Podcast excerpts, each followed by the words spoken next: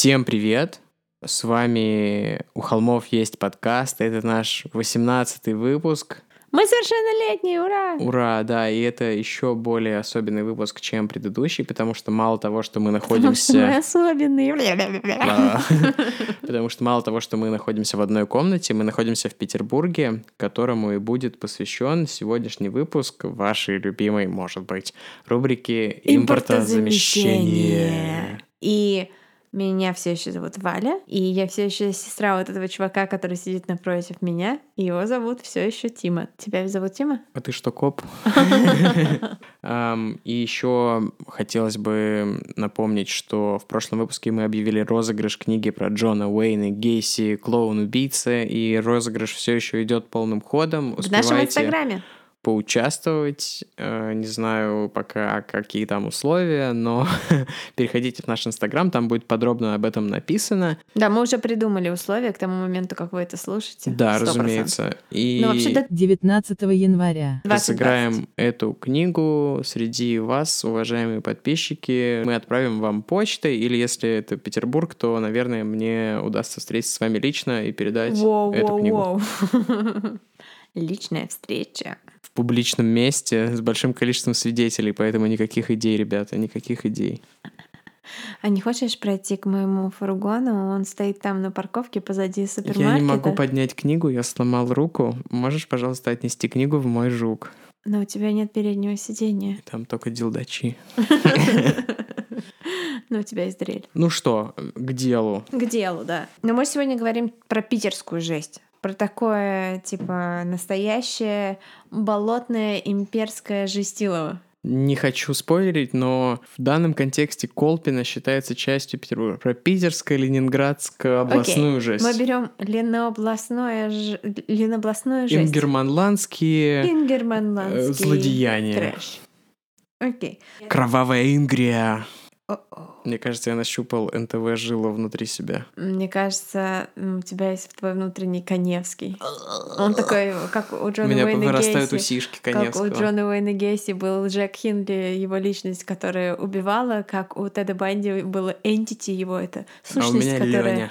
ко- да, у тебя Внутренний есть Лёня. внутренний Лёня. У Тимона есть внутренний Лёня. Я надеюсь, что сегодня я начинаю выпуск в качестве разгоночки со своей истории, а Тима будет во второй части. И скипер вы можете сразу перематывать всю мою часть моим песклявым, блин, голосом а, и идти сразу к Ленечке. Вообще говорят всегда, что там все идет с запада, что мы все только копируем, там тренды туда-сюда, что ничего у нас своего нет, и даже вообще у славянских народов там даже не было своего мифа о создании мира. Алфавит у нас греческий. А майонез у нас провансаль.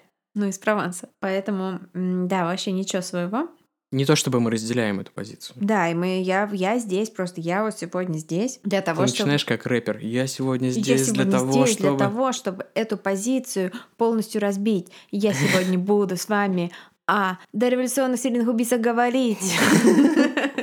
Да, поскольку революций было несколько, то, в общем, как бы да. Петербург, в принципе, довольно молодой город по российским меркам, но при этом, например, Петербургу больше лет, чем Соединенным Штатам Америки, которые только там к концу 18 века образовались. Поэтому история, которую расскажет Валя, ее можно назвать старой. Ее можно назвать старой. И я считаю, что э, в Петербурге тлена на душу населения все равно больше, чем в Соединенных Штатах Америки вместе взятых. Мы самый тленный город-миллионник. Там самый тленный город Тлена. Мы самый тленный город-тленник. Мы Тленник, мы город Тленник. Я думаю, что можно составить карту. Тленинград. Ленинград, да. Ленинбург, Ленинград, Ленинград. Петербург, Петроград, Ленинград. А, В общем, да, считается на самом деле, что Джек Потрошитель был таким зарегистрированным первым серийным убийцей. Вот когда сказали, о, это чувак, который просто там мочит людей без причины, туда-сюда, вот типа феномен. На самом деле нет. В пушкинские времена, к сожалению, я не откопала, не обольщайтесь, я не откопала инфы вот про этого чувака достаточно. У меня другой чувак, сегодняшний герой, но во времена того, когда Пушкин учился в лицее в Царском селе, там М. орудовал царско-сельский душегубец. Это был реально серийный убийца. Это очень круто перекликается с историей, которую я расскажу, потому что Но я, к сожалению, не про него, потому что про него я не нашла достаточно инфы. мой герой тоже из царского села просто. А е, может, это родственник? Духовный наследник. Физический. В общем, да, поэтому я считаю, что вот это вот, э, как там, пальма первенства. Почему говорят пальма первенства, кстати? Потому что победителям вручали пальмовую А. ветвь. Окей. Наверное. Значит, у нас будет какой-нибудь мачете первенства, я считаю, принадлежит, э, ну, по крайней мере, по сравнению Дэнни с... Треха первенства. Да-да-да. Оно принадлежит, конечно, царскосельскому душегубцу, а не Джеку Потрошителю. А... Но говорить я не буду не про него, а говорить я буду про петербургского Джека Потрошителя, чувака, который вошел в историю, в историю под именем Вадим Кровяник. Жека Потрошитель. Жека Потрошитель, нет. Вадим Кровяник. На самом деле у него было куда более... эм, Может быть, кровяник? а, Кровяник. Кровяник.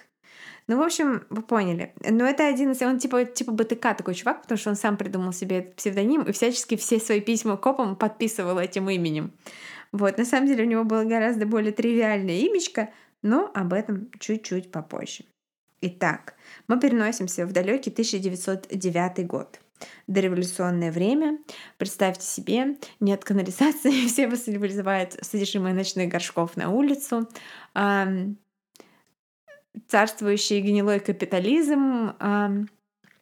власть... Я не очень понял, как это отличается от сегодняшнего дня. Пока что. Ну, представь себе просто, что не было Тиндера, и для того, чтобы познакомиться с женщиной, нужно было выходить на улицу. О, Отвратительно. И для того, чтобы увидеть женскую грудь, нужно было с кем-то разговаривать изначально. То есть нельзя было просто так, типа, оп, порнхабчик, и все. Фан, В фан, России заблокирован Порнхаб. Да ты что, правда, Ну, серьезно? точнее, там регистрация через ВКонтакте. Что? Да-да-да. А, п- э, к- а, What?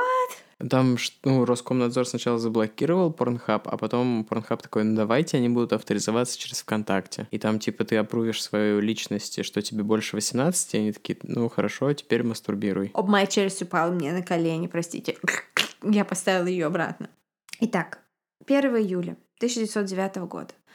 Э, В Петербурге тлен, э, белая ночь, по улицам ходят э, женщины легкого поведения, потому что женщины нелегкого поведения ездят в каретах, видимо, Носы в шинелях. э, носы в шинелях, да. Ну, то есть, э, вот просто представьте себе самый клишированный э, петербургский декаданс, какой только можно, и вот он вам 909 год, там где-то гермафродит Зинаида Гиппиус тусуется со всем обществом э, Серебряного века в какой-нибудь башне Вячеслава Иванова, пишутся э, стихи, Анна Ахматова тот самый нос в шинели. Высовывается из каких-то проезжающих мимо карет, а, загнивающий капитализм, империализм и все такое прочее. 1 июля. Из мутных вод Невы, куда сливалась канализация, вблизи Синопской набережной, вылавливают тело неизвестной девушки. Но неизвестной она будет достаточно недолго, потому что у нее в кармане платье найдут э, так называемый желтый билет. Он на имя Анны Блюментрост. Желтый билет — это такой документ, поскольку проституция в царской России была легальной. Это документ, который выдавали проституткам как право на работу. А, Он состоял из нескольких страниц. Там была фотка, личные данные, э, информация о здоровье, всякие чекапы и все такое прочее. И вот этот самый билет, весь взмокший, находился в кармане у ее одежды. И поэтому сразу было понятно, кто она такая. И все бы ничего, потому что, ну, подумаешь, мертвая проститутка, ну, удивили. Но особо жестокий характер преступления сразу же внушил э, некоторые опасения всем жителям города и полиции, потому что девушки нанесли 12 ножевых ранений, основное количество которых было нанесено ей в лицо. То есть кто-то пытался уничтожить ее лицо. И надо сказать, что Анна была очень красивой девушкой. Она была 20-летней, стройной брюнеткой, э, с волосами на прямой пробор, хочу добавить я, и серьгами кольцами, но она была просто брюнеткой, про, про, про пробор э, история умалчивает. Конечно же, сразу среди представительниц этой профессии начинается собственное расследование, и очень скоро кто-то из них приходит в полицию и рассказывает, что последним человеком, последним клиентом Анны, с которой ее видели вместе, был мужчина в черной шляпе и черном пальто, э, который был похож на обезьяну. И это становится Э, ключевой, ключевой уликой в этом деле, потому что это ну, первый, как вот как первый фоторобот э, Рамирес, вот это будет то самое описание, по которому будут искать этого человека. Был ли он похож на обезьяну, мы приложим фотографию к посту, сами решите. Собственно, да, мы про него уже немножко постили, но я думаю, что я пока заархивирую этот старый пост. Вот. И, а, тем не менее, полиция расследует это дело достаточно активно, но к тому времени, как они берутся за него, уже проходит достаточное количество времени после смерти девушки, и кроме как вот этой информации про то, что он такой обезьяноподобный, ничего особо они не могут выяснить. А, следующий труп находят а, через две недели. В этот раз это снова проститутка, и снова с желтым билетом. А на этот раз ее место, где ее последний раз видели, это Знаменская площадь. Нашли ее на этот раз не в реке, а в одном из номеров гостиницы на Лиговском проспекте. А, сейчас в этом месте уже не гостиница, но я хочу сказать, что Лиговский проспект — это место, где я впервые а, напилась до состояния, где я обнимала людей и говорила, что они мои друзья. Чего? Просто я подумала, что неплохо бы бросить что-нибудь про то, что значит для меня Лиговский проспект, как для настоящей петербурженки. И поняла, что там было место, где а, где ты праздновал свою свадьбу, например, потому что клуб этажи, э, лофт этажи на Лиговском проспекте. Да, ну почему-то первым воспоминанием было мне 14 лет, э, я иду к кому-то в гости. Неплохо. Мы что-то пьем. А дальше я говорю, ребята, я люблю вас, ребята, вы такие клевые. Я звоню домой, кто-то берет трубку, я говорю, алло, здравствуйте, а можно маму? В общем, да.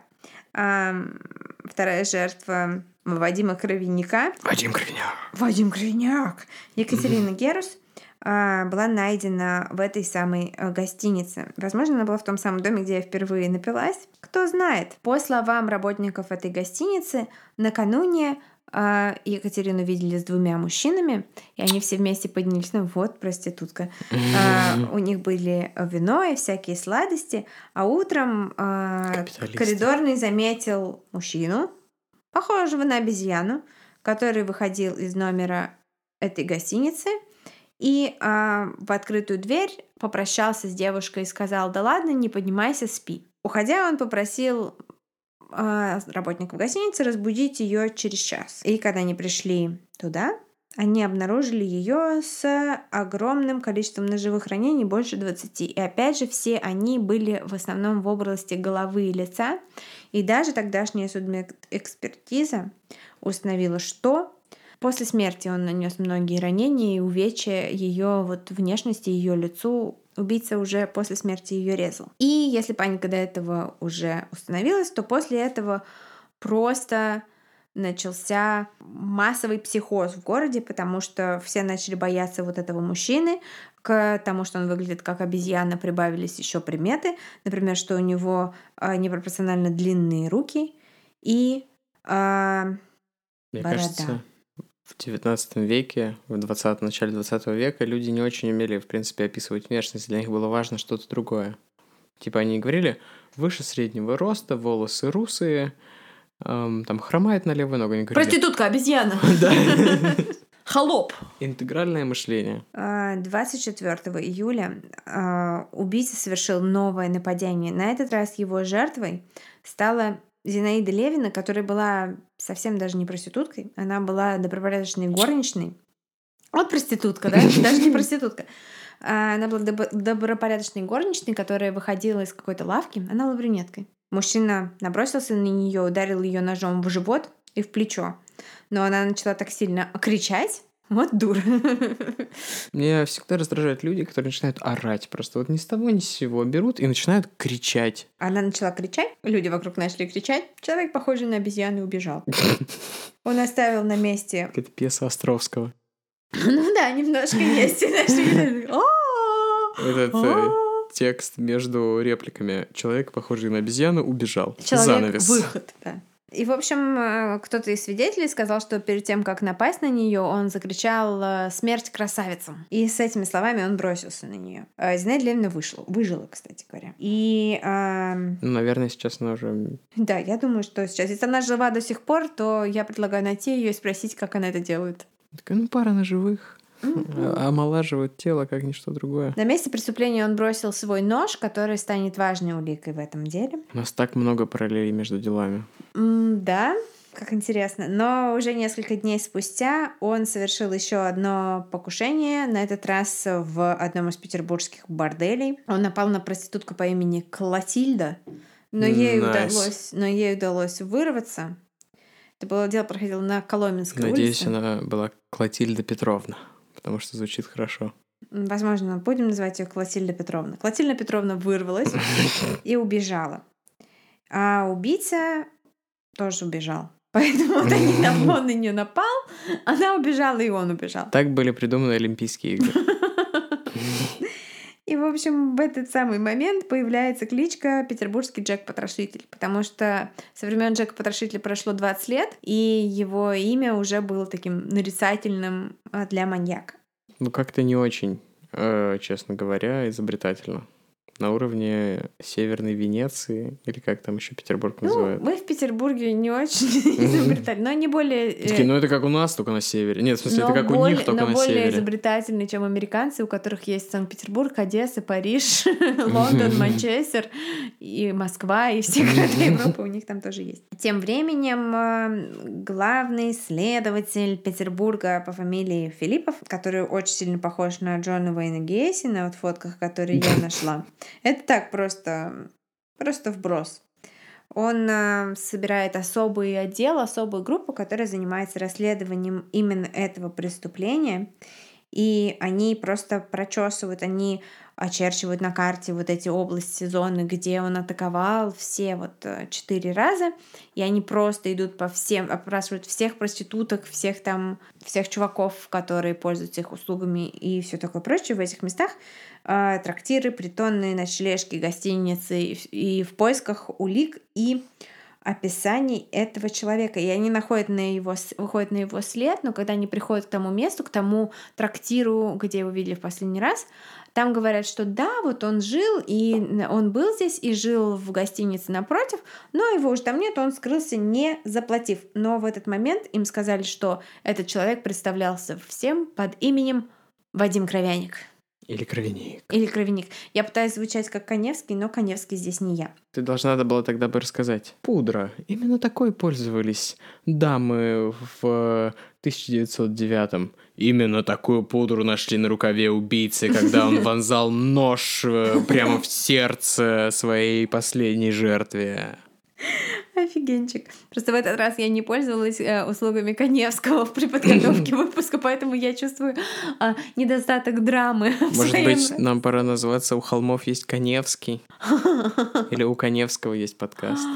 Представляешь, позвони- а давай, по- давай найдем Коневского и возьмем у него интервью, давай ему напишем. Е- Просто давай правда это сделаем. Это просто я буду плакать, как с- реветь. Опять придется доставать эту аудио, аудиодорожку запикивания. В прошлом выпуске мы продержались.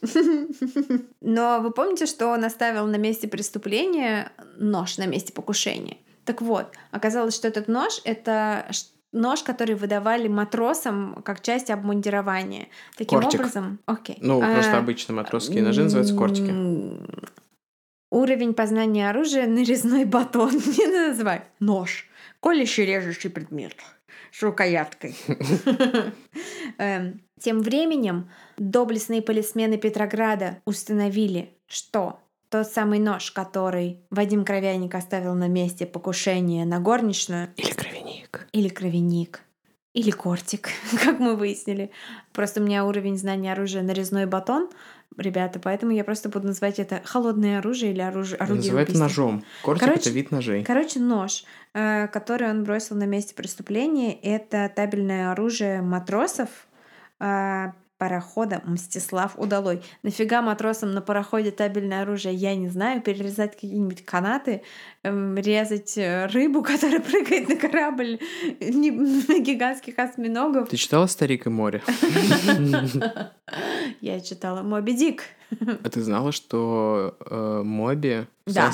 Его зовут Ричард. Мелвилл Холл. Да, да, и что его псевдоним отсылает к имени Да, к его прадедушке. Прикольно, да. Полицейским удалось установить с помощью этих, этой данных, этих данных предполагаемое настоящее имя Вадима Кровяника или Кровяника. Его звали всего лишь Николай Радкевич. Его звали Кровяк Вадимкин. Вадим. Кровяк Вадимкин, да. Настоящее имя Кровяка Вадимкина Николай Радкевич. А, Он оказался сыном каких-то мелких дворян. Не мелких не в плане роста, а в плане... его А это наши дворяне-пигмеи. И а, в его прошлом скрывалась драматичная история. В 14 лет его с большим скандалом исключили из Нижегородского кадетского э, корпуса. Что? Ты так долго сомневалась на словом «корпус». Потому что мне послужило, показалось слово корпус. Кадетский корпус. Э, Нижегородский кадетский Cannibal Corps. Да, Нижегородский кадетский Cannibal Corps. И, в общем, э, причиной его исключения послужил его роман с развратной офицерской вдовой, у которой были темные волосы, расчесанные на прямой пробор, и серьги кольца. Я думал, он пришел и такие, это мой роман. Они такие, убери это. В общем, он замутил с этой взрослой бабой, и она его обесчестила, поматросила, бросила, заразила его сифилисом и разбила ему сердце. Я не знаю даже, что хуже. Разбил ему сердце и от, а, от- Оторвала ему нос. своим сифилисом. Да. И нет, у него был нос, кстати. Пока что. А, Он решил отомстить ей, пошел со своим ножом, чтобы ее зарезать, но там она была уже у себя дома со своим новым любовником, который просто, просто, как это называется, какое-нибудь смешное сленговое слово, а, синоним к слову избил. Расписосил. Расписосил. Мне тоже хотелось сказать отписосил, но не, я, я не была уверена. В общем, он написосил, отписосил. Он он ему насовал, короче. Насовал, да. Ему насовал этот новый чувак сифилитичной женщины. И, и, в общем, наш э, кровяник ужасно расстроился, и его родители пытались устроить его в одесскую штурманскую школу, но там он не прижился, потому что все время психовал, его оттуда тоже выгнали, и он поступил в матросы. Его сослуживцы на Мстиславе Удалом говорили, что он частенько говорил о том, э, с пеной рта говорил о том, как он ненавидит поганых брюнеток. Но тем не менее, то, что они знали его имя, не сделало их жизни особо проще, потому что это 909 год, нет там ни отпечатков пальцев, ни фоток, ни ДНК, ничего. Есть просто какой-то Николай Радкевич, он же Вадим Кровяник или Кровяник, и все.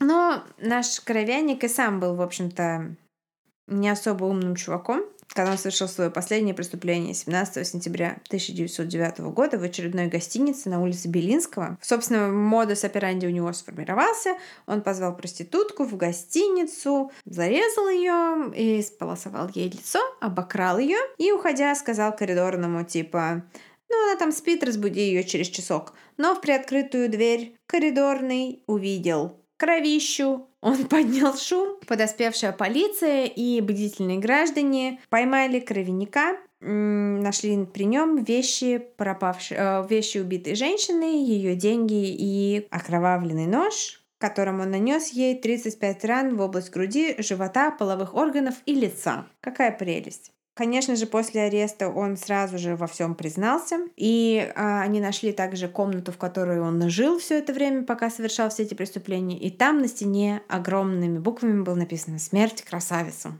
Почему про это еще нет дебильного фильма какого-нибудь? Я даже не знаю. И, конечно, он а, радостно рассказал про все-все-все, все-все-все свои преступления. Судебный процесс по его делу длился два дня. А, Во время этого процесса, правда, к сожалению, его смогли обвинить и приговорить э, к заключению только по одному из совершенных их убийств, но это было первое мега-мега профильное дело, и в зал, ломил, зал суда ломился от э, журналистов, от зрителей, которые зевак, которые просто пришли посмотреть на первого петербургского официального серийного убийцу, который пойман. Кстати, интересно, а кресты еще не построили тогда, наверное? Или уже построили? Или он сидел в Петропавловской крепости? Он сидел в психушке. Психушке? Потому что сначала они хотели его э, признать не, невменяемым. Ага. Ну, потому что при сифилисе же еще бывает, э, и он же на мозг Ненависть к действует. брюнеткам, это известно. Да, ненависть брюнетков один из симптомов сифилиса. Просто вот Мгм. открыла Википедию, читаю симптомы сифилиса, отвалившийся нос, ненависть к брюнеткам. Прочту отрывок из одной из петербургских газет того времени. Обвиняемого выводили пять стражей. Это высокий, здоровенный детина. Наружность его более чем неприятна. Высокий лоб, высоко стоящие на голове густые волосы. Лицо лишено растительности, и лишь по краю нижней челюсти в виде густой бахромы идет борода. Широкий нос, большие бесцветные, несколько на выкат глаза, толстые губы. Взглянув на него, только и можно сказать, либо это ненормальный, либо ужасный злодей. На суде Кровяник сказал, что он хочет, или Кровяник сказал, что он хочет или на свободу, или чтобы его отправили на пожизненное в каторгу, но точно никакой ам, психиатрической лечебницы. И а, почему-то судья решил к нему прислушаться, ему назначили всего лишь 8 лет каторги за вот это жестокие преступления. По легенде, он ам, погиб от рук одного из а, своих а, не сокамерников, а чуваков, которые вместе с ним шли по этапу вот на каторгу куда-то там а, в Сибирь. Ну, их же заключенных, типа, закап... зака... заковывали в какие-то кандалы, и они шли, типа, пешком через всю Россию в тюрьму, где им сидеть. И, в общем, да, эм, осенью 1916 года Кровяник был убит другим уголовником на этапе. Так закончилась судьба первого пойманного российского серийного убийцы, происхождением которого вы обязаны Петербургу. Кстати, я хотела добавить, что в то время э, в царской России был суд присяжных, и Кровяника приговорили именно присяжные к восьми годам. То есть они так оценили жизнь э, трех женщин и порубленную э, проститутку Клотильду и э, горничную брюнетку с раной в животе и в плече это 8 лет. Интересно, а женщины могли быть присяжными тогда? Что-то мне кажется, что нет. Конечно, нет. Они такие, господа, присядем. Господа присевшие, присяжные. Интересная история, но Твоя лучше. да, я расскажу вам про не столь далекий 1988, когда мне два года. И, кстати, Тиме не 40 лет, если что. Слышь. Когда по Ленинграду э, прогремело дело убийцы из Ленэнерго. Ленэнерго, Ленэнерго, Ленэнерго. Не любое слово, если его повторять шепотом, звучит угрожающе. Я не говорю, что Ленэнерго не звучит, но не любое. Как об этом вообще узнали, как об этом заговорили? Была тогда такая м, передача 600 секунд. Это была короткая рубрика новостей, у которой к Вале есть определенные отношения, про которые она вам, возможно, расскажет, возможно, нет. Вел эту передачу э, заслуженный атеист Российской Федерации Александр Невзоров. По кличке Охотный дядя из ящика. Но он тогда был еще такой, толстоватый. Он потом схуднул. Ну, я не знаю, я- по телевизору не было видно его тело, было видно только его лицо, и на фоне какой-то очень криповой заставки я обожала 600 секунд. Я подсматривала 600 секунд, родители приходили домой, я такая, е трэш, дайте мне еще. Вообще 600 секунд это была ленинградская передача, которая по рейтингам там была круче многих федеральных передач. И вообще это была типа одна из самых-самых-самых крутых передач вот периода перестройки в плане аудитории охватываемой. Они там, типа, честно обсуждали. Вот для меня это все, конечно, какая-то такая очень сложная конструкция, концепция, вот там гласность, э, новое мышление, вот это все Горбачевщина для меня, ну, в плане, что он же говорил какие-то очевидные вещи, давайте, будет понятно, чем занимаются чиновники. Все такие, А ого, так вот это новое что-то. Ну, просто для меня, ну, в плане я человек просто другой формации, мне очень сложно понять вот это советское, советский паттерн мышления. Так вот, и в какой-то момент э, в одном из выпусков Невзоров сказал очень-очень странную фразу. Тому, кто написал письмо. Руководство Ленинградского ГУВД согласно с вашими условиями. Позвоните по указанному телефону. И для рядовых зрителей это было крайне удивительно, однако э, это была кодовая, кодовая фраза, которую маньяк из Ленэнерго попросил сказать в случае, если ГУВД именно в этой передаче э, 600 секунд, если ГУВД получила его письмо и согласно с выдвигаемыми условиями. Точнее, на тот момент э, он официально представился, я делаю большие кавычки в воздухе, другом маньяка, который его знает и за 100 тысяч рублей готов э, Один мой выдать- друг. Мгм. И Один мой друг. спрашиваю для друга. Можно я включу на секунду заставку 600 секунд? Хорошо.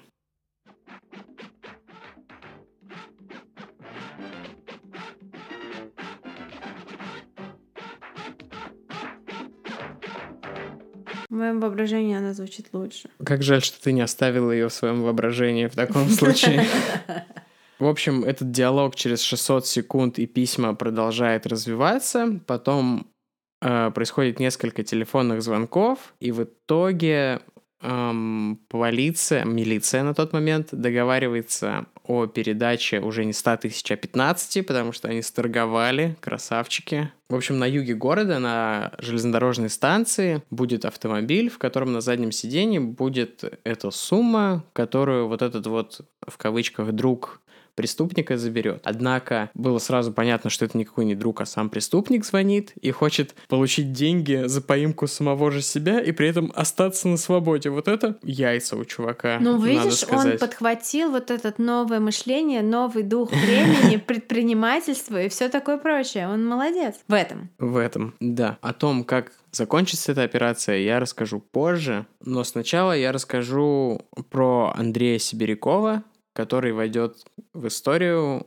как маньяк из Ленэнерго. К сожалению, как и вот, блин, вот эти все советские кейсы меня бесят. Э, Ну, может быть, про Чикатило известно, но вот про все такие менее эм, раскрученные случаи не так много известно про то, каким было детство э, Да, серийных обычное убийц. советское детство было. Ну вот наверняка нет, потому что уже в несовершеннолетнем возрасте он садится в колонию из-за обвинений в хулиганстве. Какое-то время живет э, в колонии для несовершеннолетних. После освобождения он так не сильно перевалил за совершеннолетие, и он очень поспешно женится. И про него вот исследователи, ну, наверное, их мнение все-таки предвзято, но в целом про его вот так рассказывают, что у него было такое упрямство и нежелание работать, в принципе. И вот эта вот ситуация отсутствия перспектив, выход из тюрьмы, после выхода из тюрьмы, считается, что это одна из вещей, которые натолкнули его на преступный путь. К моменту совершения убийств он э, живет в Пушкине,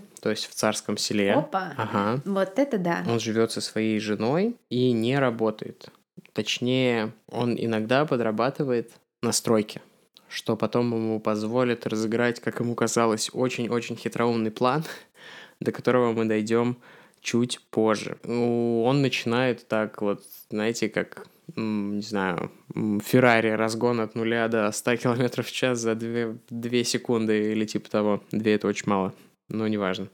Э, сейчас, ну вот, чувак, делай факт-чек. Хорошо, за 4 секунды. Вот это Я не знаю, я, понять не имею. Первые три нападения происходят на промежутке э, длиной в 6 дней. И у него следующее МО. Он ходит по районам, как говорил Коневский. Как говорил Коневский, предлагаю сделать это рубрикой в каждом подкасте говорить. Как говорил В 80-е годы не было такого, чтобы э, варили решетки на окнах первого этажа, потому что, видимо, Варили знаю, только супы. было, не знаю, больше доверия или типа того, но Красть было нечего. никто не завешивал там сильно окна, и это позволи- позволило Сибирякову как раз ходить и заглядывать в окна людям. И когда он видел девушку или молодую женщину, которая была одна, то есть он следил за ней достаточно долго, чтобы убедиться, что она в квартире одна. Он э, заходил в парадную, звонил в квартиру, и когда она спрашивала, ты чё, кто вообще? Он говорил, я из Ленэнерго, а пришел проверить счетчики. Опять же, как рассказал Коневский, в тот момент была распространенной практикой скручивать показания, хотя электроэнергия была супер дешевая в Советском Союзе. Ну, мне кажется, и сейчас это делают. Ну да. Но вот тогда, тем не менее, люди все еще занимались скручиванием показаний, или, например, они подавали данные ниже, чем реальность, да, чтобы заплатить меньше. Э, И были специальные контролеры, собственно, его да еще называли убийца-контролер, а, которые Неплохо, занимались тем, неплохо. Что приходили к тебе домой и смотрели, какие у тебя реальные показания на твоих счетчиках электроэнергии. И он представлялся вот как раз таким чуваком. И если ему не верили, он показывал платежки, типа, вот вам платежное поручение из Ленэнерго, или уж не знаю, как они точно назывались. Но он вообще не из Ленэнерго. Он, э, у него не было никакой долговременной работы. Он подрабатывал на стройках, но это тоже особо подолгу не длилось. И он работал в каком-то ЖЭКе, но тоже типа так, пять, Жека, пять минут. сантехника из Жека. Как его звали? Андрей А, Сибиряков. жалко, если бы его звали Женя, было бы смешнее. Кстати, я вижу вообще, жаль, что нам ничего не известно про его детство, но смотри, он типа рано судим за какие-то антисоциальное поведение, рано женился, небось потом еще, ну да, он в скором времени, я предполагаю, разведется, он подглядывает, он... Ну, короче, я вижу психопата. Да, и наверняка в его детстве были какие-то Качель причины. приземлялась наверняка. Ну, как говорил Коневский, он был малодушным уродом, который стеснялся себя, и из-за этого вымещал свою злобу на остальных или что-то такое. То есть э, и у следователей, и вот этого вот как бы того, что было в медиа э, по поводу этого человека, этого кейса, оно все было такое супер уничижительное по отношению к нему, без попытки разобраться. Я не говорю, что они должны были его оправдать, разумеется, нет. Или как-то его выставить э, не с одной стороны. Я просто говорю о том, что не было никакого желания докапываться до причин того, почему так происходит, и попытки как-то что-то сделать с этим в будущем. Ну да, ну просто при таких раскапываниях обычно получается, что там общество, родители, что там все понемножку там одноклассники какие-нибудь, там строгие учителя, все понемножку там капали-капали, но типа если эта психика здоровая и человек адекватный, то ничего не произойдет. То есть при прочих равных, э, ну тут просто виден, виден, виден психопат, мне кажется. Ну, к тому же у него, очевидно, было высокое, типа, чувство собственной важности, точнее, желание быть важным, потому что он Нарциссизм.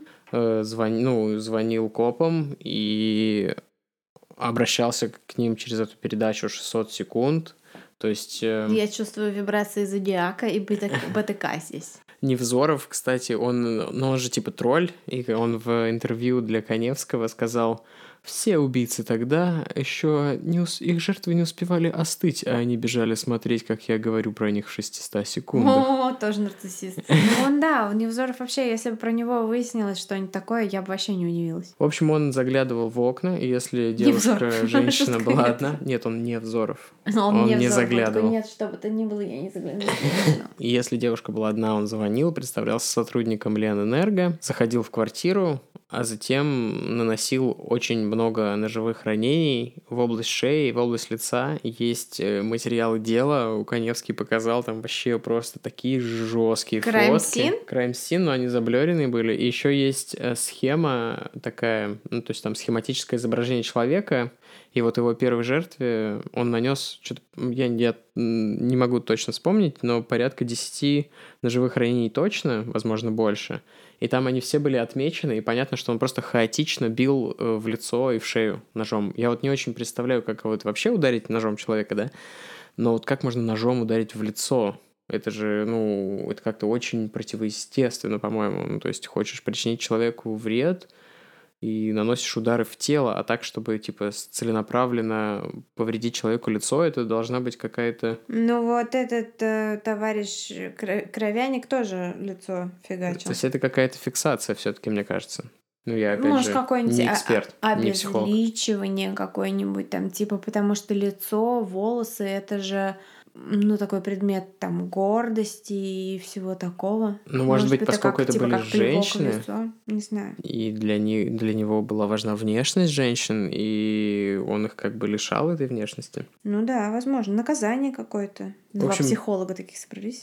Первые несколько раз э, для него завершались успехом, то есть он входил, убивал женщин и покидал квартиру без каких-либо последствий, и он забирал, ну, если он там находил какие-то ценные вещи, он забирал их, там, золото, деньги, и он еще очень странные вещи делал, он забирал какие-то мелочи. Ну, трофеи. Есть очень э, громкий кейс, более известный, чем этот, московский, там был Мосгаз. Собственно, он у него скопировал МО, то есть он Мгм. представлялся сотрудником Мосгаза, ну, Ну маньяк да. Мосгаз, Но они всегда читают друг про друга, они очень Мгм. любят это. и тоже э, заходил и собирал трофеи. И он, видимо, ему пытался подражать. Он забирал косметику и парфюмерию, и потом оказалось, что он дарил их жене, чтобы ее впечатлить. Ой, да, ну типа. это, это прям вообще как по учебнику все. Ну, типа там. Б- Банди дарил своей вот этой Лиз, э, забыла фамилию. Хотя то, что он пытался ее впечатлить, это слова следователя и Коневского. Мне кажется, может быть, это было какая-то сублимация агрессии по, по отношению к жене, и когда они носили помаду убитых девушек, это было бы как будто бы он убил ее. Очень мало, к сожалению, известно, и его просто там без больших вопросов и Конечно, расстрел за следствия- голоражами. Да, спойлеры, извините. Не, ну если это э, начало 90-х его поймали и доказали, то Конец 80-х даже, конец да. 80-х. Ничего кроме этого. В общем, после нескольких атак уже весь город знал, что действует убийца, и он действовал в южных районах города. Следователи предположили, что он приезжает, например, из Колпина, э, они были не так далеки от правды, как оказалось, и атакует э, вот в этих районах как раз. Сестра одной из жертв дала интервью следствие вели э, и Коневскому, и она рассказывает про то, как она пришла домой, все было открыто, и она поняла, что что-то происходит, начала звать свою сестру, не могла ее найти, а потом зашла в туалет и увидела, как ее сестра лежит э, в луже крови, и, И- там очень-очень-очень жесткие фотографии с места преступления. В общем, по городу поднимается паника, особенно на юге, и следователи понимают, что как бы нужно что-то делать. Происходит еще следующая ситуация. Он продолжает э, искать новых жертв и заходит к одной девушке. Все происходит по той же схеме, однако, когда он заходит, он не идет куда, э, к этому счетчику, а просто начинает как бы с ней общаться, исследовать за ней. Она понимает, что что-то не так, и очень-очень умная, сообразительная женщина не растерялась, м, всё вот в этой ситуации стресса, она сказала, мой муж вышел за газетами, он типа сейчас вернется и покажет вам, где счетчик или что-то типа того. То есть она поняла, что чувак нечист, и Ну да, намекнула молодец, на то, что девчонка. Типа сейчас как бы не лучшее время, чтобы убить ее. И он такой сразу, он выхватил нож, перерезал телефонный провод, потому что это, видимо, должно было что-то поменять, чтобы она не так быстро вызвала копов, и убежал, скрылся. Но она не стала звонить в полицию, потому что, как она сама сказала, ну, не найдут же. И она просто ничего не сообщила. Однако, э, буквально через несколько часов в этом же микрорайоне, то есть в этом же... То есть он убивал людей, которые жили вот в этих, типа, в хрущевках. Слушай, а все происходило очень быстро, и поэтому... Это на протяжении там вот это все, вся его активность была в ноябре. То есть это в течение одного месяца вся история А развернулась. вот паника, приезд и там оповещение людей, что не пускают Ленэнерго. Этого еще не случилось. Это я немножко забежал вперед.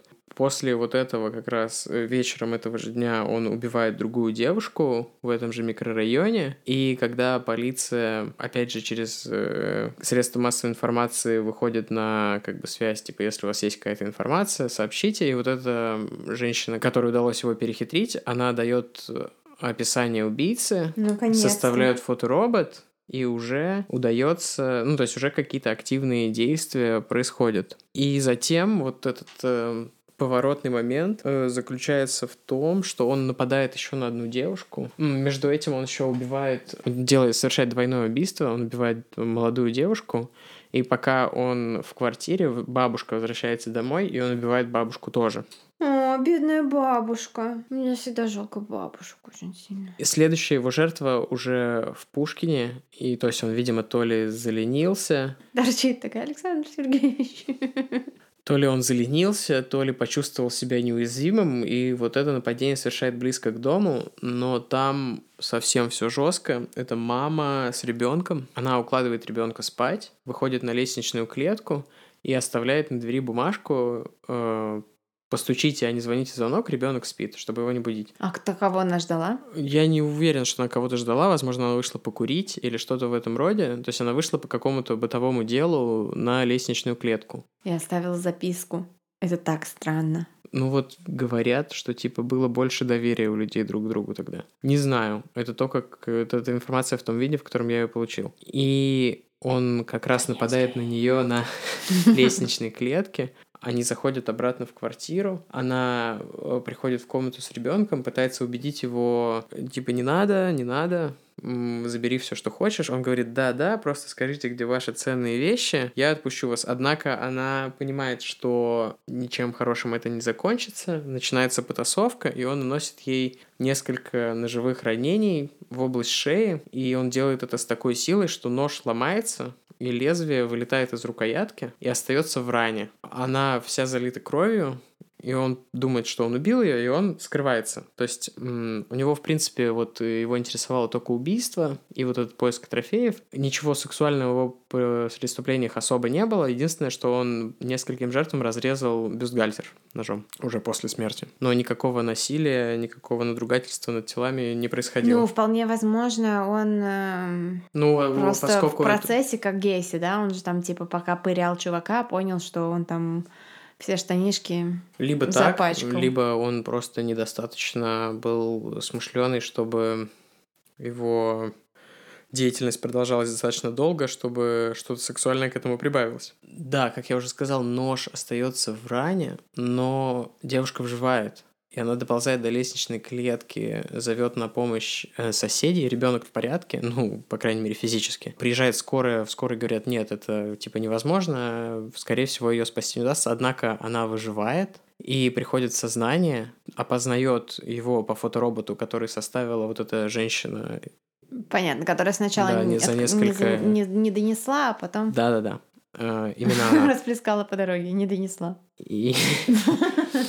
Эм, окей. Извините, это уже шутки. И как раз в этот очень. момент он э, пишет письмо в ГУВД, они говорят, ну, почта России, ну, там, советская почта сработала так, что письмо пришло нам на два дня позже, э, типа дедлайна, который обозначил убийца. Не убийца, а вот он представился другом как раз, и они говорят, что, типа, вот я готов за вознаграждение выдать информацию о нем, передайте деньги, бла-бла-бла. Вот они через Невзорова это сообщение озвучивают и договариваются о встрече там путем там, торгований. Он хотел, чтобы они выкинули деньги из проходящего состава, но в итоге они его убеждают, что это будет конкретное место, и, конечно, они устраивают облаву, и они еще такой, типа, устраивают такую вот ловушку. Все поезда в этот день задерживаются на 10 минут, чтобы он не мог прикрепить свою, свои действия к э, сетке, к расписанию электричек. Но, тем не менее,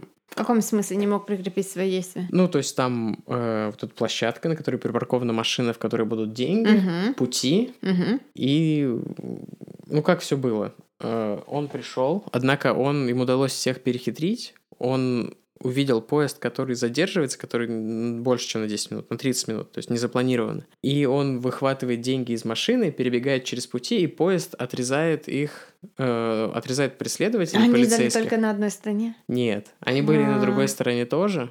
Молодцы. Но он в своей строительной робе в оранжевом жилете, поэтому на него сначала не обратили внимания, потому что все подумали, ну, блин, какой то строитель. Ну, правда, не будет же человек которому нужно выглядеть неприметно, приходить в оранжевом жилете. Он пришел и вот, э, воспользовавшись этим маневром, убежал. Э, однако потом в одном из домов вот в той стороне, откуда он убежал, вышел человек, одетый уже как-то неприметно, но один из полицейских, а он был каким-то чемпионом по рукопашному бою Ленинграда или Полицейский? Да, полицейский. Или вот это вот ГУВД. В общем, какой-то типа чувак, который, ну, знал, что делать. Они его задерживают и говорят, а что это? М, да, еще вот эта девушка, при нападении на которой он сломал горле. нож, она ему поцарапала лицо в этой потасовке. Они говорят, а что у тебя поцарапано лицо, чувак? Он такой, «А, да на работе. В общем, короче, не может ничего э, толком ответить. И вот этот вот э, рукопашный боец полицейский и об этой ситуации сказал так в интервью. Он сказал, единственное, что он сказал про наш контакт, перестань, мне больно. Ну, то есть, видимо, я не понимаю, на что он намекнул. Может быть, они его просто как-то жестко задержали, ну или, может быть, они его избили прямо на месте. И Никакая так он разница. был задержан. Уж не знаю, выбили из него это признание или нет, но после ареста он достаточно быстро сознается. У него дома обнаруживается большинство награбленных вещей, эти помады, духи, всякие другие мелочи, которые он воровал. А еще он продал соседям обручальные кольца, которые украл у одной из своих жертв, которая, кстати, вот буквально за несколько месяцев до нападения вышла замуж. То есть он уничтожил вот эту вот Не молодую покупайте семью. обручальные кольца с рук. Вы не знаете, кто носил их до вас. Или переплавляйте их. Да. Каневский рассказал, в Советском Союзе это была нормальная тема, потому что раньше золото было дешевле, и все делали такие толстые, широкие обручальные кольца, а потом золото стало очень дефицитным, и стали в моде, в моде, в кавычках, тоненькие-тоненькие обручальные кольца, которые переплавляли из старых как раз. Неплохо. Да, суд приговаривает Сибирякова к смертной казни через расстрел, и приговор приведен в исполнение, однако точная дата неизвестна. По крайней мере, во всех материалах, которыми я обращался, не было информации, а вот было как раз так неясно написано, когда это произошло, но не думаю, что это произошло как-то не скоро. Думаю, что в Советском Союзе такие вопросики решались быстро. Ну да, в Советском Союзе особо не церемонились со всякими Ну, такими не церемонились ни с элементами. кем. Ну, в общем, да. Строгая, но справедливая политика расстрела за гаражами. Сколько там людей расстреляли, прежде чем настоящего Чикатило поймали? Ну, парочку точно. Да. Говорят, что его расстреляли то ли в 89-м, то ли в 90-м году. То есть еще при советской власти, по крайней мере. Чикатило? Нет, нет, Сибирякова. И Так получается, всего у него было 6 жертв, это не так много. Но, тем не менее, это было вот такое нашумевшее дело. Ну, как 6 жертв? Э, Пятеро погибших ну и да. одна выжившая. Так, а Если не считать ее ребенка, которому он никакого физического насилия не применил, но, разумеется, вряд ли это прошло бесследно для мальчика. А сколько мальчику было лет? Ну, это был такой младшего школьного возраста ребенок. М, Ой, слушай, я же вспомнил, там показали еще кадры следственных экспериментов, где Ае. Сибиряков с микрофоном показывает, как он связывал и пырял на живой женщине. Представляешь, как он кайфовал, скорее всего, в момент, когда вот эти, типа, там, 10 этих мужиков полицейских смотрят, как он, и ему совершенно никто не мешает, типа, показывает рукой на живой женщине, которая такая, о боже, что за профессию я выбрала? У нее прям лицо такое на фотографиях. Как А он- прикинь, она фанатка серийных убийц, она такая, пыряй меня, пыряй, огромным ножом, ночью и днем. Ну, по-моему, вот меня это очень смутили эти кадры. Да. Ну, на самом деле, такой достаточно типовой убийца, кроме всей истории с э, Невзоровым и вот этим вот выкупом и вот этой Ну, всей дичи. То есть такой убийца, самом деле, перестроечный себе- убийца. Вполне себе БТКшно. Какая-то нелепый слив. Нелепый слив, да, я согласна, но просто Ну, вот вообще, это получить выкуп да, за у собственный... него же не было никакой работы, ему нужны были деньги, а постоянно как бы убивать, воровать, наверное, тяжеловато. И он такой, вот сейчас получу пятнашку, а пятнашка тогда это... Это огромные деньги. Потому что за рубль давали где-то 50-60 центов. Я по- посчитал тогда дол- долларовских центов. То есть это где-то, ну, там, 7-8 тысяч долларов. Ну, это тех долларов. Тех это долларов, чуть ли да. не... Ну, то есть это, типа, существенная сумма. Ну да. Ну, то есть, а ты не думаешь, что он специально решил стать маньяком-убийцей, что этот план с выкупом у него изначально был, э, что он так все продумал? Лол, я шучу, конечно. Если бы у него были такие качества продумана, он бы не закончил так, как Он закончил. бы закончил высшее учебное заведение. Ну, что тоже не особо чего дает. Ну, 80-е давал, наверняка. Возможно. Тогда не было такого процента переучек, как сейчас. Тогда же не все шли в вузы. Что-то Да. у нас какая-то совсем другая тема тут развивается. Не будем на ней заострять внимание. А, наверное, подведем итог, что вот так вот в нашем Ленинграде Да. делают дела. Да, мы начали и закончили 20 век двумя такими разными и такими дебильными маньяками. Отечественном до царское село. Да, отечественном царское село. У меня не было про царское село. Царское село это было в пушкинские времена, ну да ладно. Ну, это был sidebar. Это был sidebar, да. Как и, в общем, да, почти все в нашем подкасте. Это был гигантский sidebar. И вот такой вот привет мы вам отправляем Он разводит руки в сторону очень широко, если что. Вы не видите, я вижу. Санкт-Петербурга постновогоднего, точнее, мы-то в предновогоднем, но привет отправляем вам Да, в постновогодний Это типа Петербург. будет первый выпуск после праздников, когда все будут такие типа... Ну да, получается, Один- все выйдут на работу числа 9, наверное, Это десятое будет какой-то. а это будет Да. на закате первой рабочей недели после праздников, будут, традиционно «А-а-а». тяжелый. Там Старый Новый год уже будет. Мы вас, да, развлекаем такими вот Невеселыми историями. историями. То есть С Новым годом! С Новым годом! старым Новым Со годом! старым Новым годом и со старыми старыми маньяками вас. И со старым Коневским. И еще раз напоминаем про розыгрыш книги про Джона Уэйна Гейси у нас в Инстаграме. И большое спасибо всем, кто нас слушает и всем, кто нам помогает. Да, за все отзывы, все комменты, все сообщения мы все читаем, на все отвечаем. Всех любим и очень ценим. И, пожалуйста, если вы хотите обсудить ваши true crime страсти, идите прямиком в наши соцсети, там вы найдете людей, которые тоже хотят это обсудить. Всем еще раз спасибо и всем пока и со Старым Новым Годом! Пока!